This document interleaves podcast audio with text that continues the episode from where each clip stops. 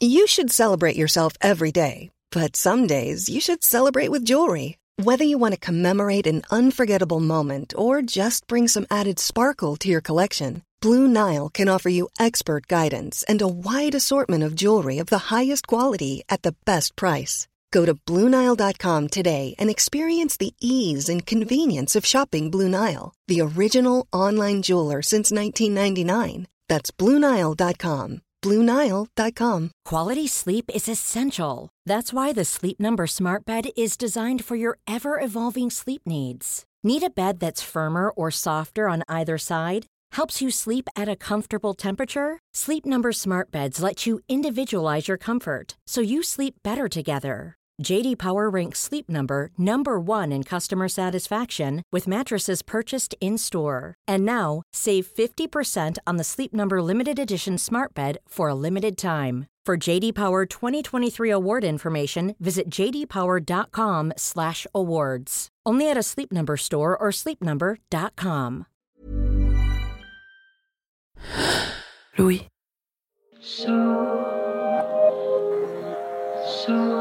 Je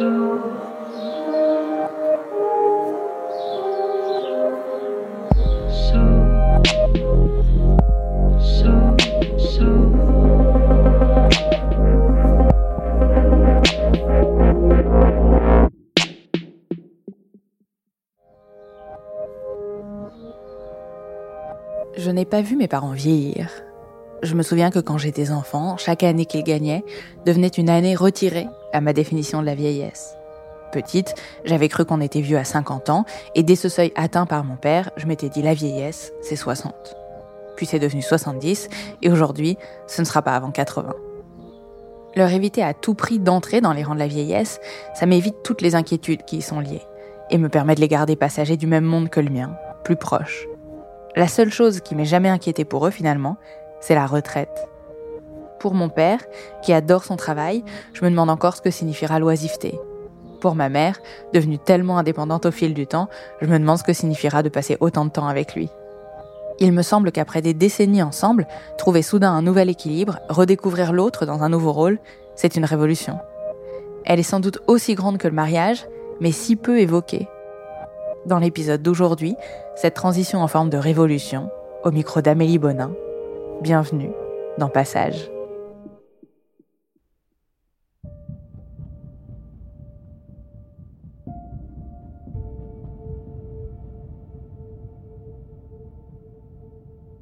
Dans les années 79, je change de travail. Je rentre euh, dans une banque. Et là, je rencontre Daniel, qui travaille déjà là depuis deux ans à peu près, qui est tout jeune. Il a six ans et demi de moins que moi. Josette a euh, un peu moins de 30 ans. Il a déjà deux jeunes enfants.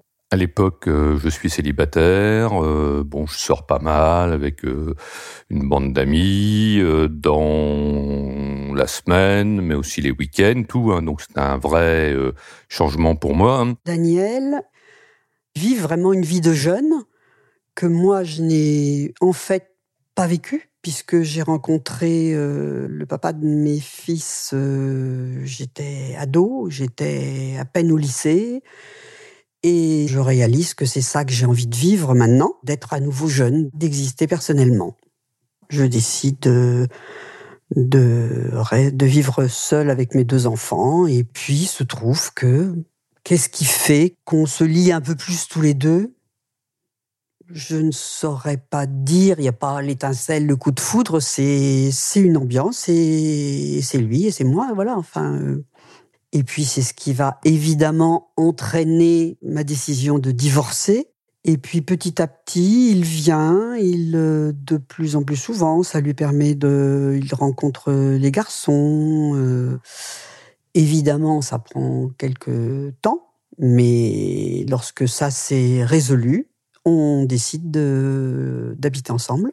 En 1985, après mes deux garçons, voilà, j'ai une petite fille, j'ai 34 ans, euh, lui il en a à peine 28, et donc la vie de famille commence à ce moment-là.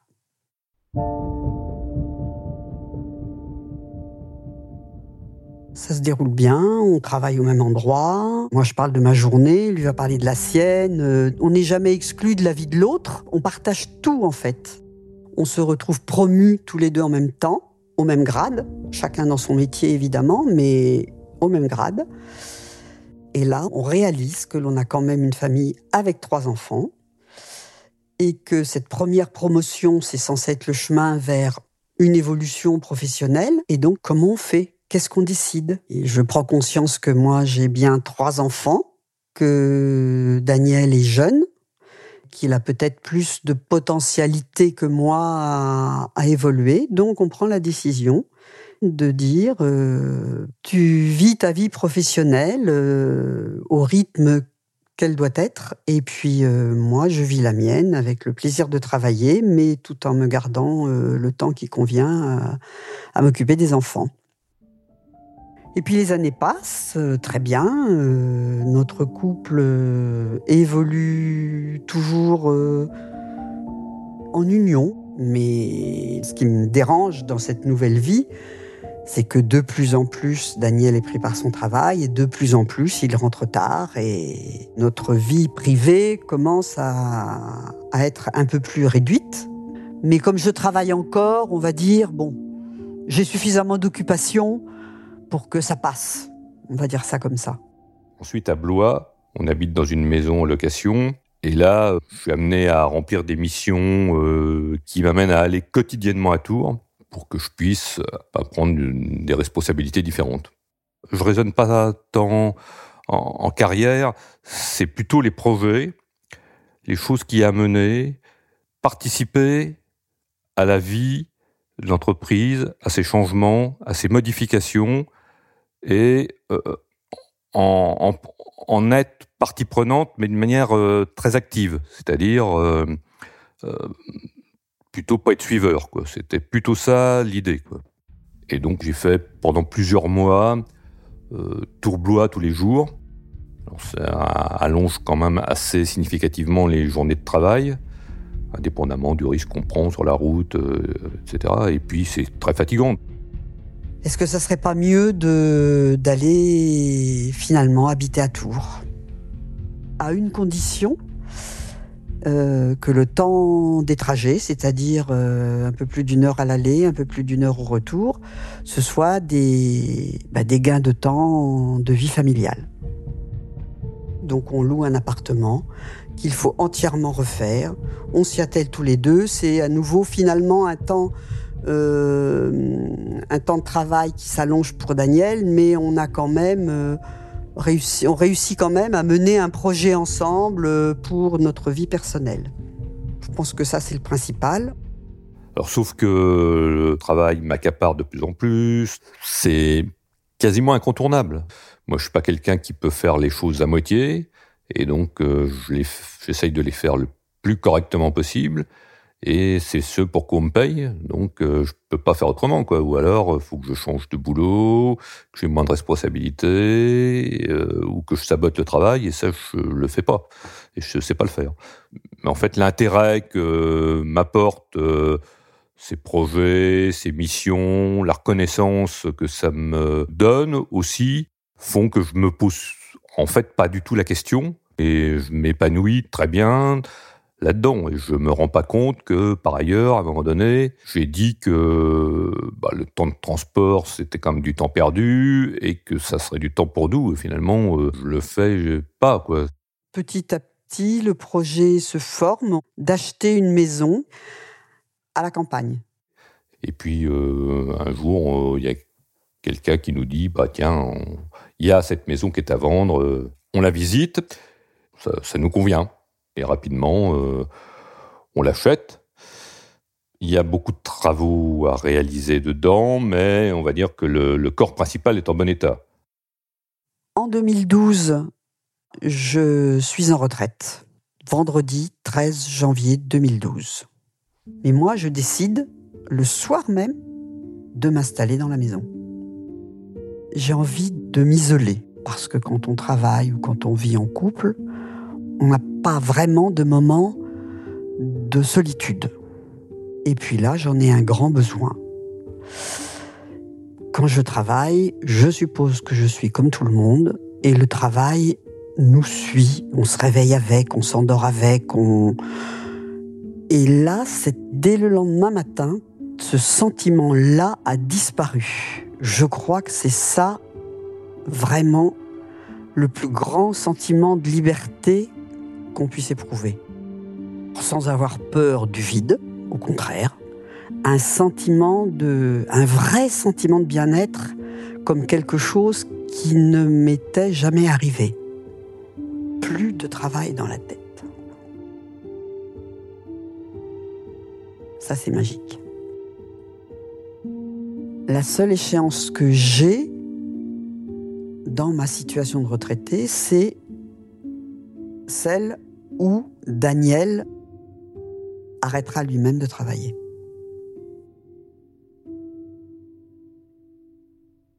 Au moment où je vais pas en retraite, pour moi, c'est pas du tout d'actualité. Hein. Bon, comme j'ai 55 ans, euh, donc je sais que j'en ai pour au moins 5 ans, voire dans le pire des cassettes. Et donc, euh, je me projette pas du tout. Hein, je, suis toujours dans l'état d'esprit de dire que si 5, 6, 7 ans, parce que c'est pratiquement ça, avant de partir en retraite, euh, je commence à y penser tout le temps, c'est plus possible d'être motivé sur son travail. Et comme on n'a pas la main pour partir avant, donc non, non, j'y pense pas du tout. Donc, euh, je suis très, très, très pris. Euh, c'est style 8h, 20h, quand c'est pas 21h. Je comprends que, du coup, que moi, je suis à peu près jamais là. Je me dis, c'est pas plus mal, à ce moment-là, c'est ce que je me dis, parce que euh, ça me déculpabilise, en quelque sorte, d'être jamais à notre domicile. Donc, si elle, elle y est pas non plus, bah, du coup voilà, c'est pas grave que je rentre pas, c'est pas grave que je sois ailleurs, c'est pas grave que je passe du temps au travail. Le travail, c'est très important. Euh, en revanche, ce qui est le plus important pour moi, euh, non, ça demeure ma famille. Enfin, la vie en dehors du travail, c'est plus important. Mais quand euh, on passe 12 heures par jour au travail, forcément, ça prend du temps. Et quand Josette m'explique qu'elle n'a pas le temps de se poser, pas le temps de lire un livre et tout, j'avoue que j'ai un peu de mal à comprendre. Et je me dis, bah, comment c'est possible euh, Elle est quand même mal organisée ou euh, je, je sais pas quoi. Je gère, ça paraît très virtuel, mais en fait c'est quelque chose de très concret comme j'ai l'esprit comptable, formation comptable, je passe beaucoup de temps à faire mes comptes. Une grande maison comme ça, plus un autre appartement, plus une gestion, plus euh, moi seul qui est l'œil, qui prévoit, qui, qui doit euh, dire on en est là, il faut faire attention, on va pouvoir faire ci, on va pouvoir faire ça. C'est de la gestion purement et simplement. Et c'est un temps plein. C'est là où tu commences à te dire mais comment je faisais quand il y avait les enfants? Avec Josette, il se passe pas une journée sans qu'on échange d'une manière ou d'une autre, de toute façon. Soit pour euh, échanger sur des sujets particuliers, soit tout simplement pour donner des nouvelles, hein, soit par texto, soit au téléphone. Alors le week-end, moi je suis content qu'on se retrouve, mais pour moi c'est un sas de décompression. C'est-à-dire que le week-end, c'est plutôt euh, rien faire, euh, problème particulier, si possible, éventuellement bon sortir, voir des amis, euh, mais de toute façon j'ai besoin de me reposer parce que je suis euh, je suis assez crevé de ma semaine. Et elle elle est dans un quotidien ici plutôt seule où elle peut cogiter à euh, ce qu'on fera le week-end, les projets qu'on peut avoir. Et comme elle y, a, elle y pense toute la semaine, euh, quand j'arrive, euh, c'est elle souhaite qu'on parle de tout ça. C'est et moi parfois, euh, j'ai pas forcément envie ou euh, il n'y a pas d'urgence quoi, et donc ça crée une espèce de, de déception ou de d'incompréhension parce que bah, finalement ma vie ne l'intéresse pas quoi il ne s'imprègne pas de ma vie à moi. Moi, je suis imprégné, baigné dedans de sa vie à lui, et lui ne s'imprègne pas de ma vie à moi. Nos partages vont être principalement des moments de loisirs ou des voyages ou des choses comme ça. C'est bien, c'est important, mais ça ne fait pas, c'est pas, une vie n'est pas construite que de loisirs. Je décide d'aller le retrouver quand même de temps en temps, qu'on ne soit pas en vie séparée comme ça, très toutes les semaines, se voir que les week-ends, essayer de mettre des petites touches, euh, voilà, de rencontres euh, par-ci par-là, selon ce qu'il aura à faire. Ce qui fait que je vis entre deux villes et en fait, je ne suis jamais vraiment au bon endroit au bon moment.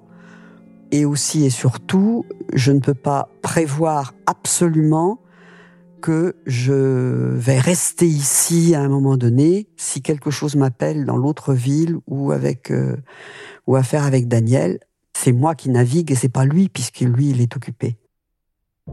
Daniel commence à s'apercevoir que son travail l'ennuie, il est très pris, mais ça tourne toujours autour des mêmes tâches, de la même nature de travail. Euh, il cherche des opportunités pour euh, changer de métier à travers euh, la banque. Et en 2014, je suis en retraite depuis deux ans. Il est appelé pour travailler à Paris. C'est un moment où on se voit peu, hein, euh, les week-ends. Donc le fait d'être à Paris, de revivre ensemble, ça permet de repartager des choses davantage au quotidien, de profiter de Paris, hein, qu'on aime bien, où on peut aller au spectacle, euh, se promener, voir les enfants, petits enfants. Donc euh, ça présente beaucoup d'avantages. Donc on s'installe à Paris un appartement, pas loin du boulot, on dans le centre, donc euh, plutôt des bonnes conditions. Donc on va dire c'est euh, quasi idéal, de mon point de vue, comme projet.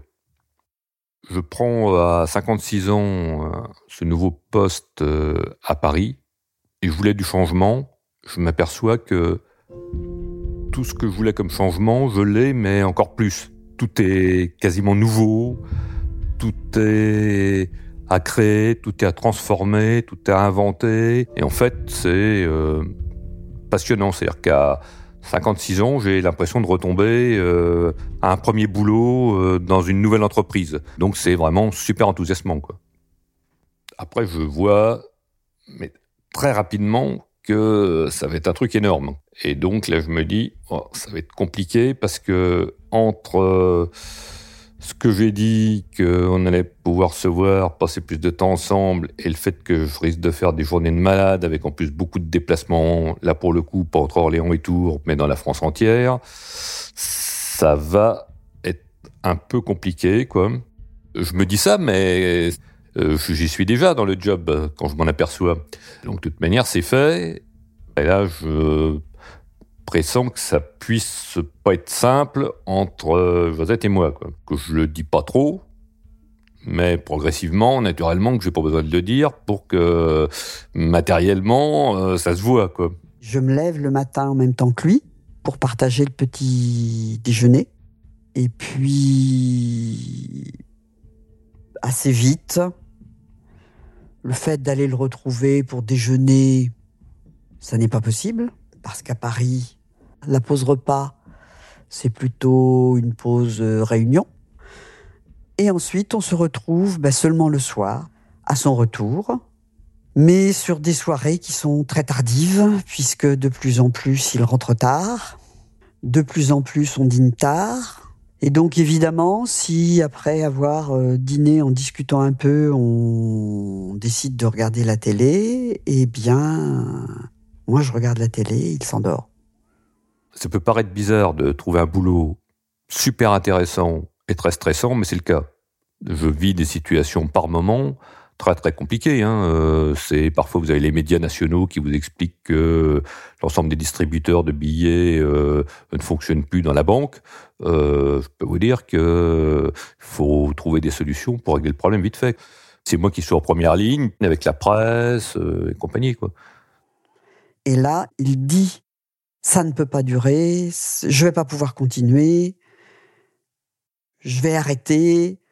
Non, mais je me donne un an, comme s'il y avait une échéance qui allait enfin mettre terme à cette euh, situation euh, de, qui pour moi est une situation de, de, couple qui se désagrège.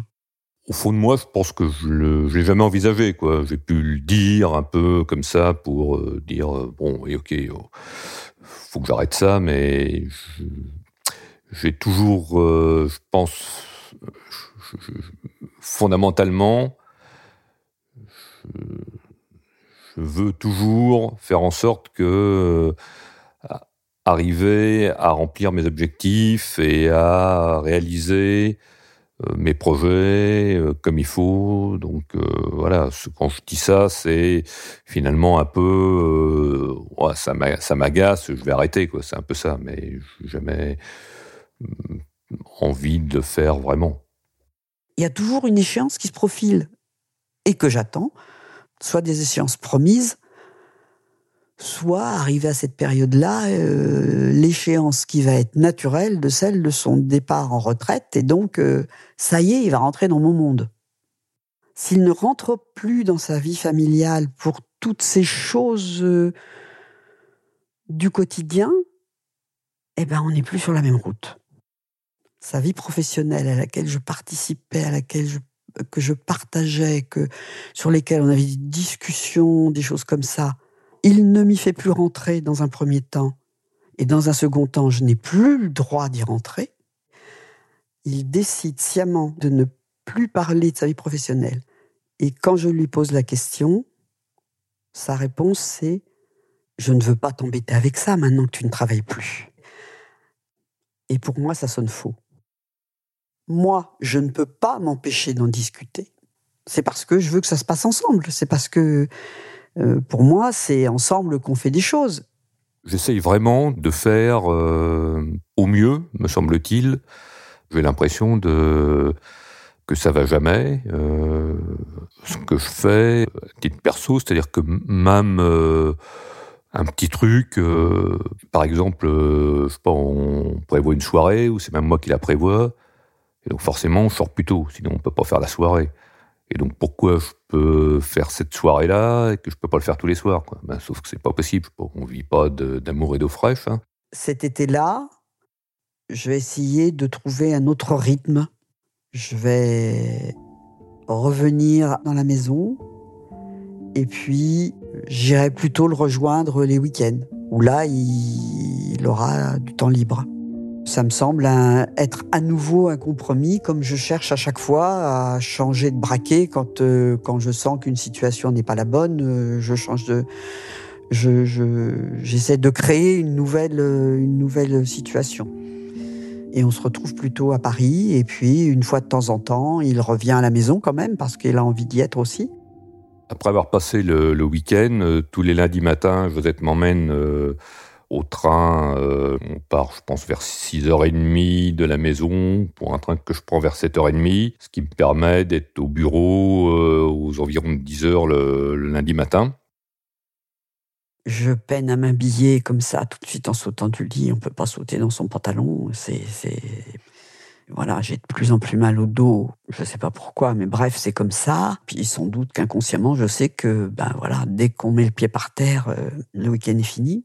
Un matin, en voiture en partant, un lundi matin, elle me parle euh, d'horaire, de, contraintes d'horaire, et elle me dit que je peux demander à mon assistante de modifier euh, pour euh, un peu plus de souplesse. je ne sais plus trop de, quoi il s'agissait exactement. Et là, il me dit très violemment Ne te mets pas de ça. Je ne saurais plus je sais plus trouver ces mots. Mais le, ne te mêle pas de ça, ça ne te concerne pas, ou voilà, dans cet esprit-là. Autrement dit, euh, ferme-la et c'est pas ton problème. C'est violent donc sur la forme, c'est violent sur le fond parce que de toute notre vie, jamais de discuter de, de nos obligations respectives n'avait été considéré comme euh, ne regardant pas l'autre bien au contraire. Et c'est vraiment une exclusion totale. Tout ça, ça s'intègre dans toute une organisation qu'elle ne connaît pas.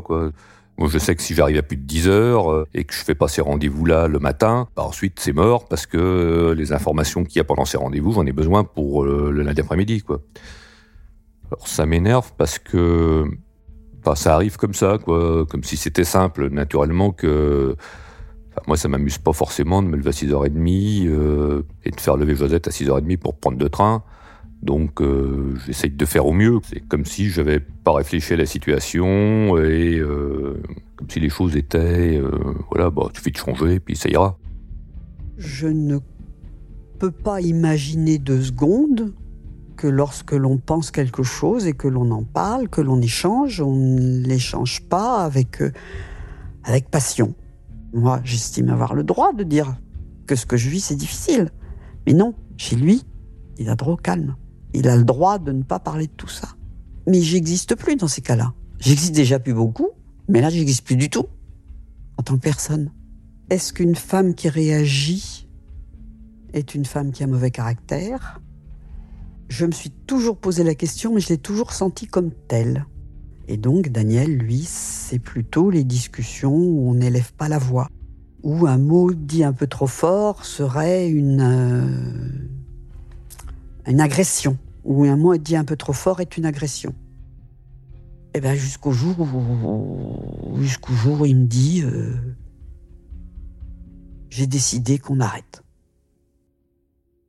Je crois que c'est ces mots. Je crois que c'est un soir, euh, chez nous, notre appartement à Paris. Je rentre, je crois qu'on est en train de dîner.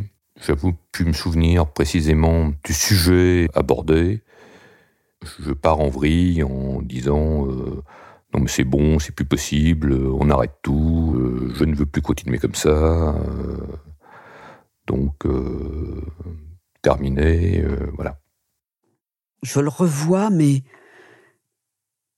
sans situer le décor. Je suis persuadée que c'est dans la cuisine de la maison, mais je n'arrive pas vraiment à situer le décor. Est-ce que c'est vraiment là?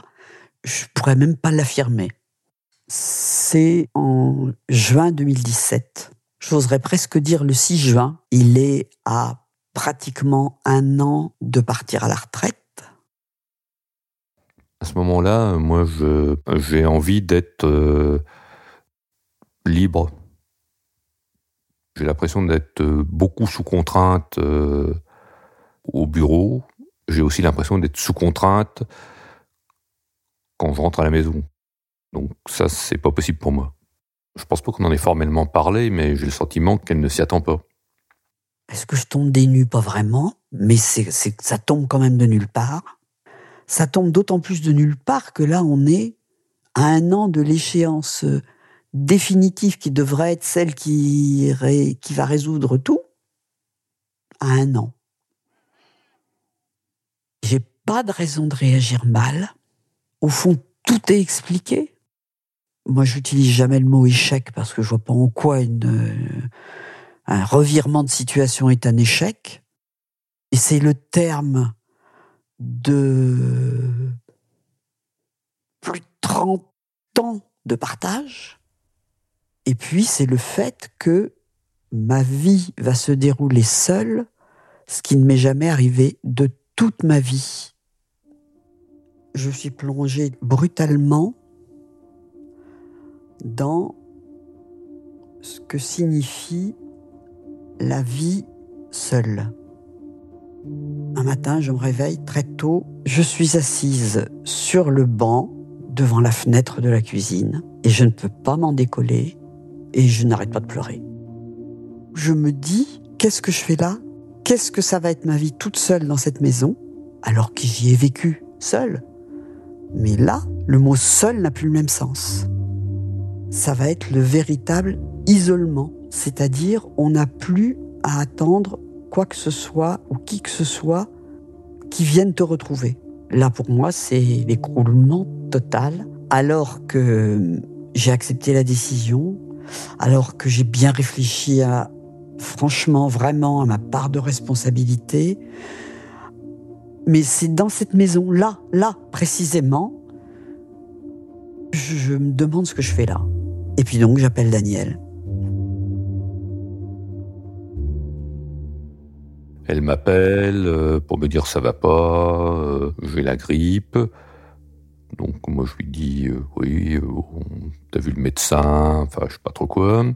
Mais surtout, elle est, enfin, la morale à moins 15. Donc, au bout d'un moment, je réalise qu'elle m'appelle au secours. Et donc, je dois aller à Nantes, j'y vais pas, je laisse mes trucs de boulot, je viens ici plusieurs jours, je fais quelques trucs ici à distance. bref, elle est totalement effondrée, elle tout le temps, l'impression que tout le monde, personne ne sait qu'elle existe, personne ne s'occupe d'elle, et c'est vrai qu'elle est pas bien du tout, du tout. Bon, on peut même pas aller faire ses courses toute seule, tout, enfin, c'est pas possible. Euh, donc, euh, je m'occupe d'elle plusieurs jours. Je repars, euh, ça, va, ça va un peu mieux. La grippe d'abord a, a, commencé à perdre de son effet.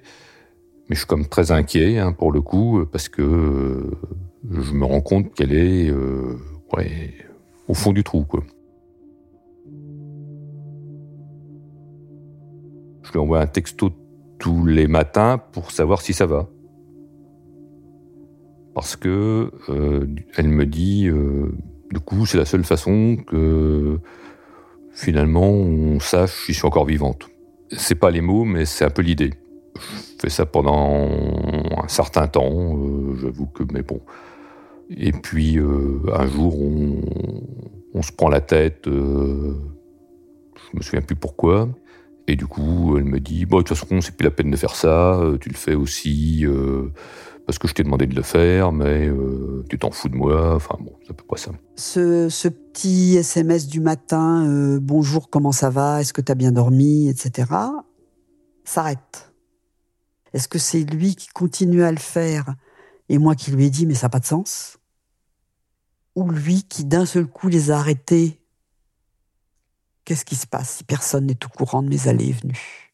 Je ne rentre pas à la maison, je ne rentre plus à la maison, je tombe, je suis, il m'arrive quoi que ce soit, et personne ne saura. Personne ne s'en souciera d'un seul coup, t'es, plus assez intéressante pour partager la vie de quelqu'un, t'es même carrément chiante. T'as plus de raison d'être assez présente comme mère pour que les contacts soient assez suffisamment réguliers. Et puis tu vas pas demander ça à des amis. T'es réduite à pas grand chose. Et je pense que là, tu perds la totale confiance en toi. Je suis quand même assez préoccupé. Je reste en vigilance quand même parce que je vois pas d'issue et d'appui qu'elle puisse avoir à part moi à ce moment-là. Faut que je parte. Faut que je parte de la maison. Je ne peux pas vivre ici. C'est pas possible. Ça n'est pas possible. Je peux aller à un seul endroit où j'ai un lien amical, c'est Tours. Très très vite, je vais partir à Tours, je vais chercher un appartement, parce que d'un seul coup, il m'apparaît évident que c'est par le biais de l'amitié que je vais pouvoir m'en sortir, et c'est le seul moyen de ne pas être seul. Par contre, la confiance en soi, je pense qu'elle est définitivement perdue. Un moment où t'as pas envie d'être seul, en fait, quand t'as pas confiance en soi, t'oses pas le dire, t'oses pas, pas forcément appeler en disant. Et un jour, quand même, dans cette vie, dans cette nouvelle vie à Tours, je prends mon téléphone, j'envoie un SMS à une de mes amies en lui disant bah écoute je sais pas si ça te tente mais ce soir si si jamais tu avais envie de euh, de dîner euh, qu'on dîne ensemble ben je prépare un petit truc et puis tu viens Jamais de la vie j'aurais fait ça avant. Et immédiatement, je reçois un message de réponse en disant mais c'est une super idée, Josette. Euh, ok, euh, mais surtout euh, très simple. oui, oui, oui, oui, mais passer une soirée toutes les deux, moi, ça me va très très bien. J'ai eu dans ma vie d'autres raisons d'être fière de moi. Ça peut paraître dérisoire, mais cette décision-là, c'est une fierté dont je ne me prive pas, parce que jamais de ma vie j'aurais appelé au secours avant. Alors à ce moment-là, il me reste un peu plus d'un an à travailler. Je me dis, de toute façon, euh, je vais pas passer le restant de ma vie à travailler. Il faut qu'on voit comment on peut récupérer un peu d'argent pour payer finalement un appartement en plus. Donc, euh, je cherche un appartement un peu moins cher à Paris. Je déménage.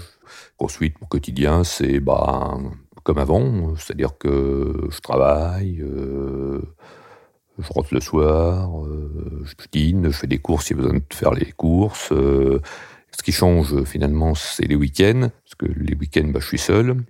Ça me pèse pas. J'ai l'impression d'avoir tellement besoin de décompression que, au moins les premiers mois, j'y trouve un bienfait, quoi. Et puis, euh, je suis quand même pas toujours tout seul. Euh, bon, euh, des fois je redescends, on se voit d'ailleurs parfois avec Josette, euh, parfois je vous vois vous.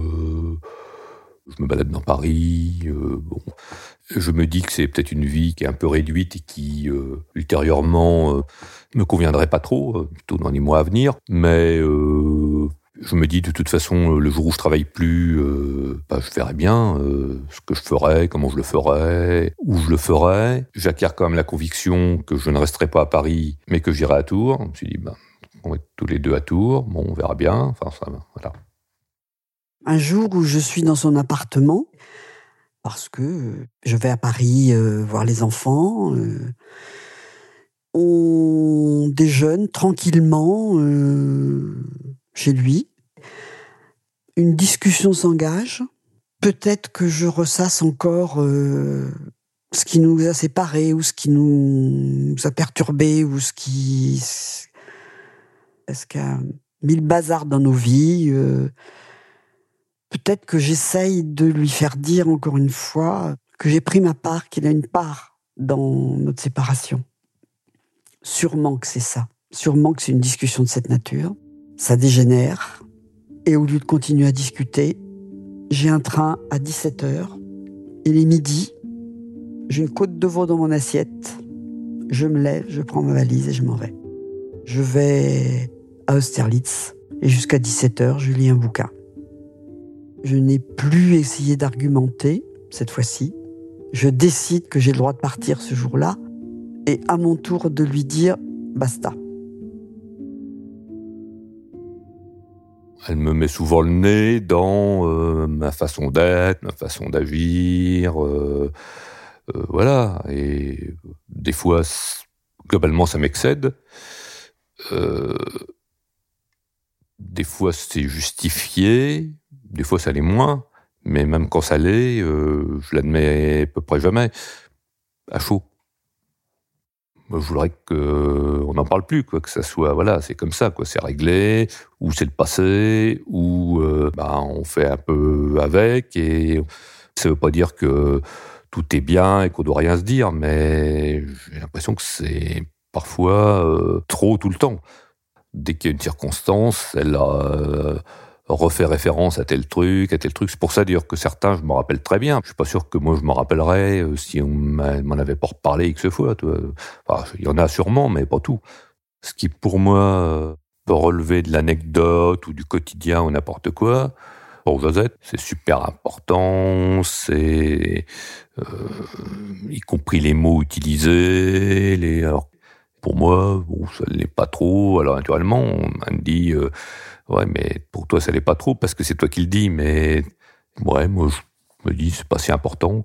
Je pense qu'elle, faut qu'elle dise les choses que ça purge ou je sais pas quoi. Et moi, comme je les range, parler de tout ça pour le purger et tout, ça me, enfin, ça me demande des efforts, mais je sais pas d'où faut sorte tout ça, quoi. C'est pour moi quasiment impossible. Et, et c'est, je pense, deux façons d'être quasiment opposées, mais ce qu'elle n'arrive pas à comprendre, c'est que c'est pas une volonté, c'est que c'est, je dis pas que c'est bien, mais en tout cas, c'est un peu comme ça, quoi. Je, je, je, je, je vais pas faire autrement comme toujours, nos relations, malgré un orage, euh, continuent.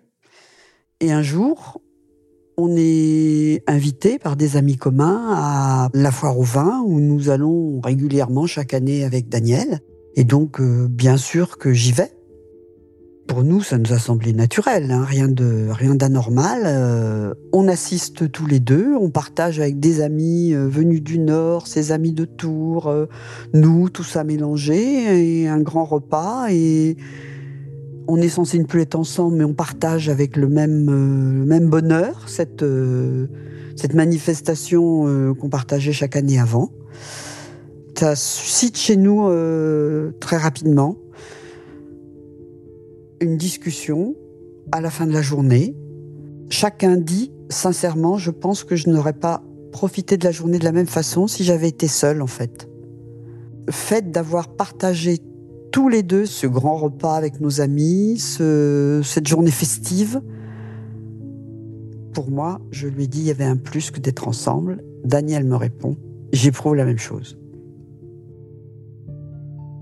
Précédemment, on échange beaucoup aussi sur euh, qu'est-ce qui a fait cette situation de rupture. J'ai l'impression qu'il y a de la compréhension dans ce qui m'amène à prendre cette décision de rupture, une espèce de calme, de tranquillité que je connaissais plus. Elle est installée à Tours, euh, elle commence à avoir un réseau de relations, donc elle est plutôt mieux dans ses baskets, quoi. Ça me donne envie qu'on rediscute, qu'on se retrouve un peu, euh, voilà. Je me livre pas facilement de ce qui me touche profondément, ça c'est sûr. Il faut des fois aller un peu le chercher. Là, je m'aperçois que je l'aime finalement encore, et je pense que euh, si c'est partagé, ça serait vraiment trop con de pas euh, essayer de continuer la route ensemble. Je pense qu'on peut avoir des projets ensemble, je pense qu'on peut faire des choses, je pense qu'on partage finalement beaucoup de, de, points en commun et que euh, si on est tous les deux apaisés, ça doit nous permettre de passer encore un bout de temps ensemble. Et voilà, maintenant, on vit tous les deux. Il est effectivement en retraite. On vit nos vies de retraités avec le plaisir de partager des loisirs ensemble. Mais chacun se garde ses amitiés personnelles et chacun se garde le droit de se dire ce qu'il a envie de dire, même si ça engendre des, des disputes, des discussions, des levées de boucliers de ma part et de la part de Daniel, mais j'ai quand même le droit maintenant de dire ce que je pense. Euh, ben oui, mais euh, puis voilà. Mais moi, je continuerai à me battre dans la discussion, dans l'échange. Euh, oser se regarder, oser se dire les choses, oser les admettre, oser dire qu'on admet. Pour moi, c'est ça un vrai chance. Récemment, je ne sais pas si on peut dire que ce sont des excuses, mais en tout cas, je lui ai dit que euh, je, regrette un certain nombre de, de, façons de faire ou de dire que j'ai pu avoir, certains comportements euh, liés à des situations que que j'avais pas comprises la concernant. Euh, quand elle travaillait pas, des choses qu'elle me dit, euh, des, choses comme ça. Elle m'a demandé si j'étais vraiment sincère. Je pense qu'elle a tellement attendu, même tellement réclamé sans que je le fasse, que, que je lui, un jour, elle se demande si je suis sincère. Et je le suis. Ça m'a apaisé. Ça m'a enlevé comme une épine, c'est sûr. Pas tout, mais celle-là au moins, elle est partie. Imaginez de vivre seul, ça nous effleure l'esprit, je pense, chacun. Mais finalement, on est bien mieux à deux. Parce qu'on a plein, plein de choses à partager, en fait. Même les engueulades.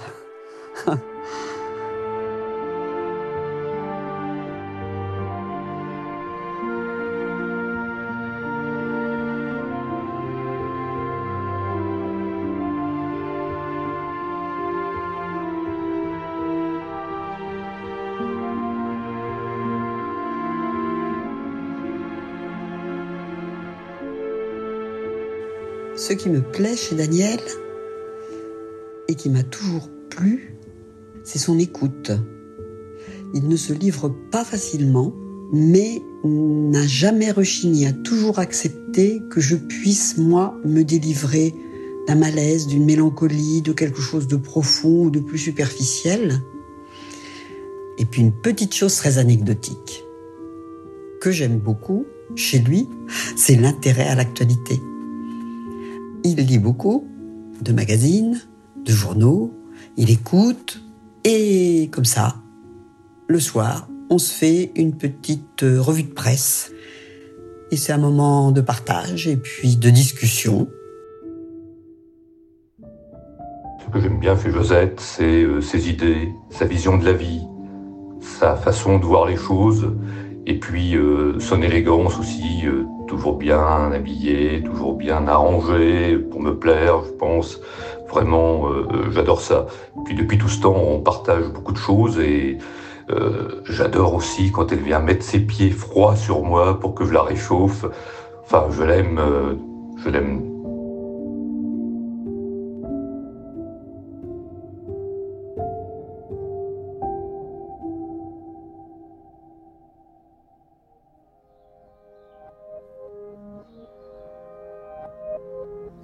Cet épisode de passage a été tourné et monté par Amélie Bonin sous la responsabilité éditoriale de Maureen Wilson.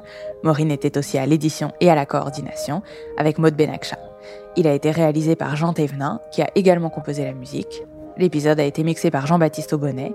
Marion Girard est responsable de production et Mélissa Bounois, directrice des productions. Le générique de passage a été composé par November Ultra. Je suis Charlotte Kudlowski et Passage est une production Louis Média. Vous pouvez vous abonner sur toutes les plateformes de podcast et je vous y encourage et nous laisser des commentaires et des étoiles et surtout en parler autour de vous. Et si vous souhaitez soutenir Louis, n'hésitez pas à vous abonner au club louismedia.com slash club. À très vite.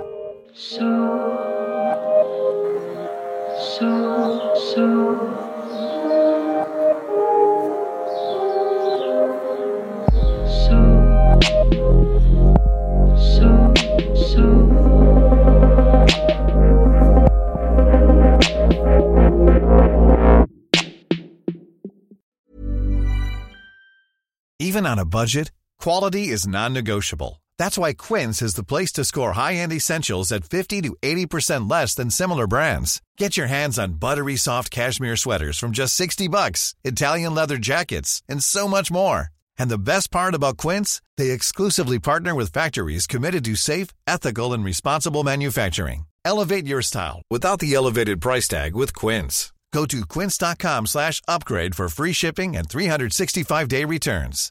Hi, I'm Daniel, founder of Pretty Litter. Cats and cat owners deserve better than any old-fashioned litter. That's why I teamed up with scientists and veterinarians to create Pretty Litter. Its innovative crystal formula has superior odor control and weighs up to 80% less than clay litter.